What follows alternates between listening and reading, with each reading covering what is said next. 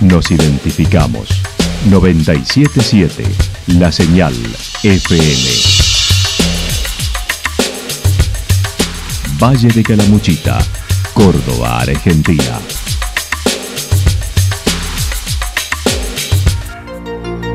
El más completo resumen de las noticias de la región, encontralos todos los días a las 12 y 30, a las 16 y a las 22 horas. Panorama de noticias.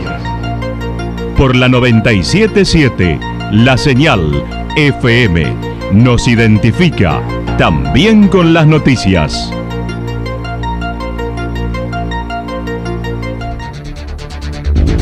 Municipalidad de Villa del Lique. Una forma de vivir. Gestión Ricardo Zurdo Escole.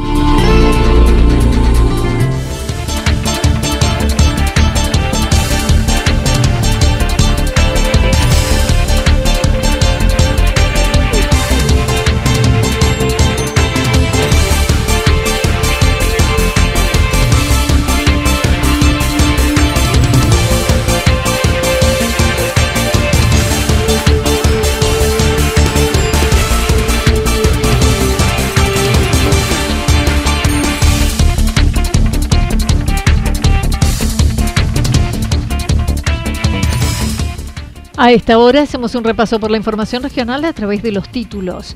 Multitudinaria asistencia a eventos y festivales de Calmuchita junto a varios robos. Ingresaron, robaron, se ducharon y pernoctaron varios días en la vivienda de Yacantó.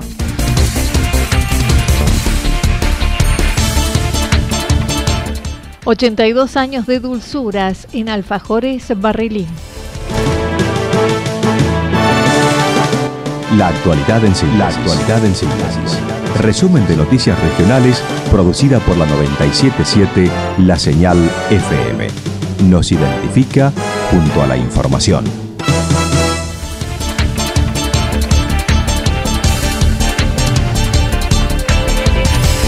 Multitudinaria asistencia a eventos y festivales de Calamuchita junto a varios robos.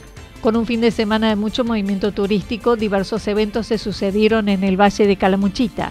El más convocante, el Festival Un Canto a la Vida en Embalse, tuvo un promedio de asistencia de unas 16.000 personas cada noche. En Río Los Sauces, otro evento con unas 6.000 personas en las dos noches, y el Reggae Fest de Villa Ciudad Parque reunió unas 6.000 personas ayer. El director de la Departamental de Policía manifestó en el evento de Embalse se robaron una moto que estaba estacionada en un lugar no habilitado. de gente, los, balnearios, los parques, los festivales. Tanto lo que hacen los festivales en el Canto a la Vida, eh, para, fue un éxito para la organización el, el, hecho de haber congregado tanta gente, habría un promedio de 16.000 personas cada noche. Se ha desarrollado con absoluta normalidad todo lo que es el evento. Recordemos que también hemos tenido el otro, el otro festival en, en Río de los Sauces, donde también hemos tenido un promedio de 6.000 personas por noche, las dos noches. Y el otro festival anoche en eh, Villa Ciudad Parque, el Festival de Seguí, que teníamos menos 6.000 personas. Se ha desarrollado con absoluta normalidad y hemos tenido, por ejemplo, en materia de seguridad, la sustracción de una moto de un, de un, estacionamiento no habilitado aquí en Embral el viernes por la noche la prevención habíamos armado la, contención de, los vehículos, los, bolsones de aparcamiento a cargo de la, de la iglesia, pero bueno, eso había quedado estacionado en otro lado donde ya eh, escapaba un poco a nuestro, a nuestros ojos. El viernes por la noche se produjeron dos robos de vehículos, uno en Santa Rosa y otro en Villa General Belgrano, ambos estacionados, por lo que se realizó un replanteo de la seguridad. Estuve particularmente, estuve el viernes de noche trabajando aquí, el, sábado también estuve trabajando aquí, y estuve también en Santa Rosa fiscalizando los operativos, y es muy mucha la gente que ha habido, el tránsito se hizo eh, interminable, los vehículos tenían que estar estacionando lejos del centro eh, es muy mucho el movimiento de gente. Ya desde hoy replanteamos la, la, seguridad y vamos a hacer el recambio del personal operativo, los que vienen de refuerzo, para poder replantear la situación porque los fines de semana que viene eh, o sea, esta segunda quincena más, más febrero, estimamos que va a ser más potenciado que la primera quincena que hemos pasado. Hubo otros hechos de robos en diversos lugares de la región, como lo indicó el comisario mayor Romera el mismo viernes y está siendo investigado. tenemos, o sea, tenemos todo el apoyo de las cámaras, la, parte investigativa, se ha trabajado cada caso, se me dirá, han robado en seis ocasiones el viernes a la noche, entre ruedas de auxilio, mochilas y demás, hemos tenido seis robos registrados el mismo viernes a la noche. Todos están con investigados, están siendo investigados y tenemos un hilo por lo menos que para seguir. Mientras tanto, y acerca de la difusión de robos en Villa Yacanto y en el que la policía no se acercó a constatar, el director manifestó no hay registros de denuncias de viviendas en Yacanto una semana y media, acá le podría asegurar que dos, y no tenemos registrado ningún hecho ahí. No, por lo menos a nosotros no nos ha llegado, no quiere decir que no haya sucedido, sino que gente lo mejor no lo ha denunciado o no le ha dado conocimiento a la justicia. No obstante ello, hemos reforzado con más efectivos en el lugar. Estamos trabajando desde ya canto, lo que es el Puente Blanco, los bolsones esos de estacionamiento que en otra hora eh, han sido víctimas de los vehículos que estaban estacionados, ya tampoco tenemos el registro, igual que en el Durazno. Ayer se produjeron tres accidentes en distintos momentos del día en Embalse, Villa del Dique y Los Cóndores, sin consecuencias para los ocupantes.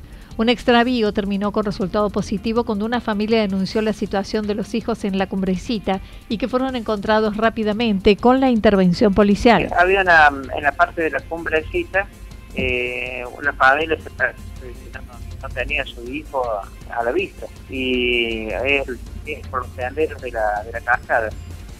Y bueno, se montó en el operativo y al cabo de un, de un rato se pudo dar con los, dos menores de 10 y 8 años en perfecto estado, estaban extraviados. Y rápido sobre todo. Tal cual. Genera, genera mayor revolución eso en la gente, más cuando hay mucha gente, muchos turistas, eh, ya estamos todos asustados.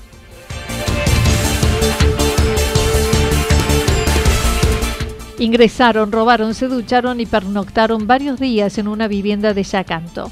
Hace 11 años, una familia de Buenos Aires eligieron Yacanto para construir su vivienda de descanso a seis cuadras del centro, pero ayer detectaron que ingresaron, les robaron y se quedaron dos o tres días de acuerdo a las evidencias encontradas en el lugar. Federico Papicio comentó. Sí, nosotros hemos comprado un terreno hace unos 10, 11 años más o menos.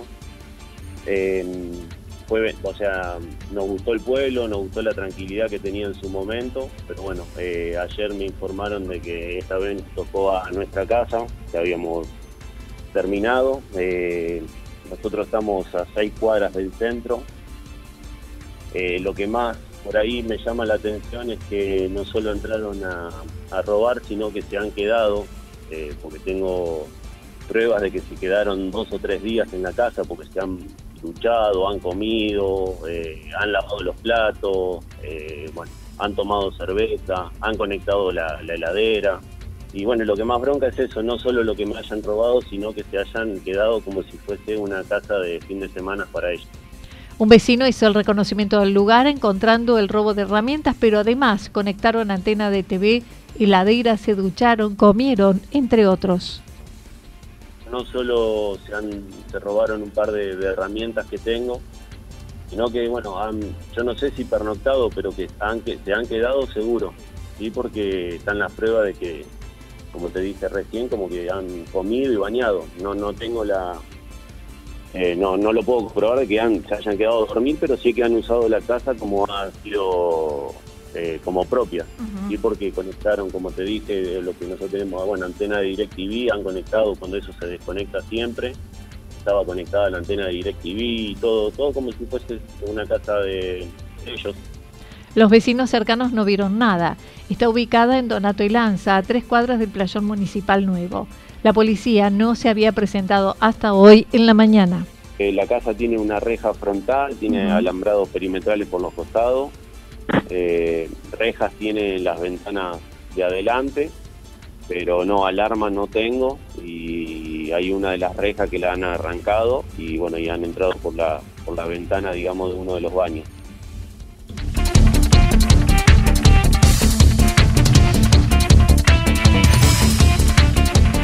...82 años de dulzuras en Alfajores Barrilín... Don Barrilín llegó a Santa Rosa luego de haber estado en los hoteles de Embalse, antes en Chapadmalal. Sin nada de capital, la familia Álvarez le dio la oportunidad y le alquilaron continuando su producción con panadería en 1960. Su hija, Sonia Barrilín, comentó. 82 años. Eh, bueno, yo te comentaba de que en un principio, eh, o sea, mi papá cuando llega acá alquila a la familia Álvarez, que bueno, también son muy conocidos acá en el pueblo. Y bueno, ellos son en realidad eh, abuela chata, como les decía yo, toda mi vida la conocía así. Eh, y, su, su, marido, eh, don Felipe, quienes le dan como esa oportunidad a mi papá, ¿no? De iniciarse, porque llegó, eh, como solemos decir, con las manos vacías, sin ningún respaldo. Y bueno, ellos le alquilaron y confiaron en él. Entonces fue muy importante, sin duda, esa etapa eh, previa. Eh, mi papá llega acá en 1960 y viene de, eh, o sea, venía de trabajar en Chapadmala, en los hoteles de embalse y bueno, o sea, se inició con, digamos, con la parte de panadería.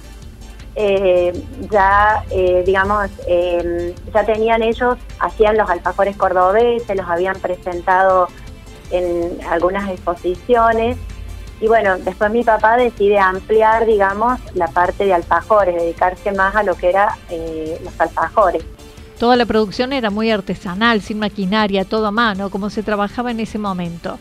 Entre 1980 y 1982 se produce el hecho que marcaría el futuro de Barrilín, como fue el fallecimiento de sus padres, por lo que debió hacerse cargo del emprendimiento desde muy joven mis papás fallecieron y yo soy hija única, entonces entre el 80 y el 82 eh, que pasó esto, eh, un poco como no tener eh, ahí como decidir rápido las cosas. Y bueno, fue en esa época, entre el 82 y el 83, que tampoco estábamos pasando por una época muy buena a nivel nacional, este, bueno, no quedó otra que decidir seguir con la empresa, no quedaba otra, era lo que tenía yo para vivir. Y bueno, siempre digo que eh, fue mi primer hijo, porque lo tuve que parir. o sea, para, para quererlo lo tuve que parir. Eso es así, eh, hablando claramente como, eh, como, como lo, lo definí. lo parí para poder amarlo y para poder verlo crecer. Claro. Fueron épocas duras porque, porque bueno, había un, una situación económica en el país bastante fluctuante. Hoy continúa la receta de sus padres en la elaboración de alfajores, pero sumando otros productos como chocolatería, iniciando las pruebas en la cocina de su casa. Como que tuve que desarrollar mucho la creatividad y en un momento decidí hacer este chocolate. Y bueno, empecé eh, probando en la cocina de mi casa y, bueno, la verdad que em, me gustó. O sea, si bien hemos probado, en un tiempo pusimos heladería, después me quedé con el chocolate y realmente eh, otro hijo más. ese, eh, ese es muy mío porque, bueno, decidí ir incorporando algo que fuera acorde, digamos, al alfajor como para acompañar y también un producto que se vendiera en la época que acá es un poco estacionaria, que es invierno, ¿no es cierto? Entonces ir a, era ir buscando esto y la verdad que, eh, bueno, lo del chocolate fluyó tanto que fue increíble. Sus hijos se fueron sumando e incorporando a la empresa, hoy estando los cinco. Trabajan en el lanzamiento de una segunda marca para incorporar al mercado.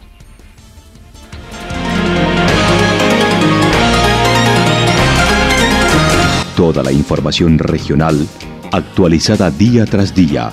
Usted puede repasarla durante toda la jornada en www.fm977.com.ar. La señal FM nos identifica también en Internet.